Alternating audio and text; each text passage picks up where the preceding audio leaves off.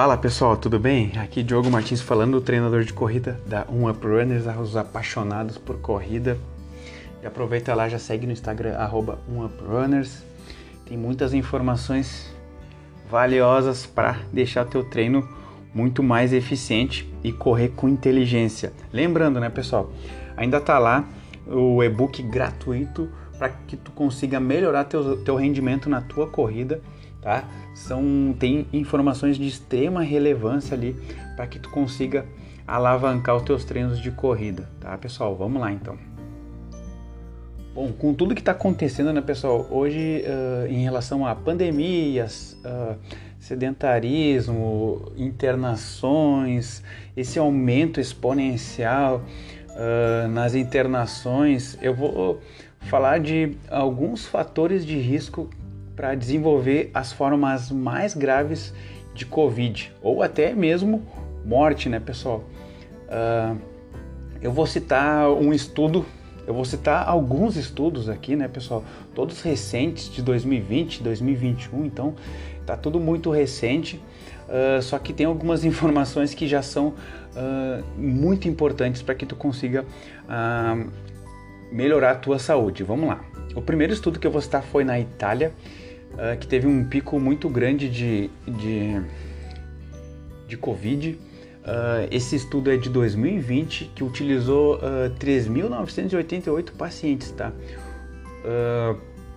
Que o que, que aumentava o risco para desenvolver Covid ou até mesmo morrer, né, pessoal?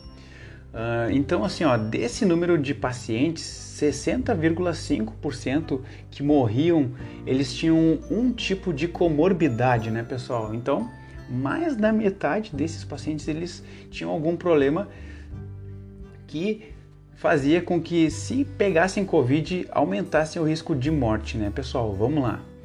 Uh, já Outro dado importante é que quem não tinha nenhum tipo de comorbidade, a chance de morrer era 45% menos chance, então reduzia quase que pela metade, né? Agora vamos aos dados em relação às comorbidades, tá? Desses pacientes, uh, uh, vamos falar da diabetes, né? 66% dos que tinham diabetes, eles tinham 66% de chance de morrer, pessoal. Então, mais que a metade, né? Agora, para quem tinha um histórico de doença pulmonar, já aumentava 68%. Outro ponto importante em relação ali à hipertensão arterial, aumentava em 68% também a chance. E quem tinha colesterol alto, pasmem, 90%, pessoal, dessas pessoas tinham maior chance de morrer.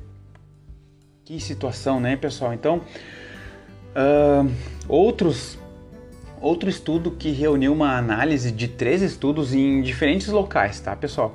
Esse, esses, esses estudos foram feitos em diferentes locais e foram feita uma análise desses estudos, tá? Vamos lá.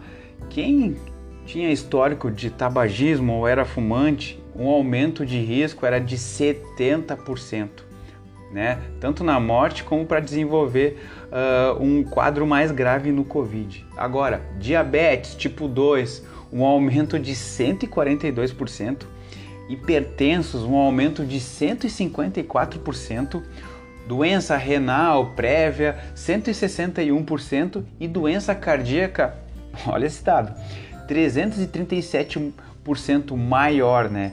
Lembrando, né, pessoal, que o problema, uh, então, esses problemas estão mais relacionados aos maus hábitos, né, pessoal? Principalmente ali a parte de, de, da diabetes, que a principal causa, causa é uma alimentação ruim e o sedentarismo, né, pessoal? Então, esses problemas são comportamentais, então tinha um aumento de quatro vezes, né?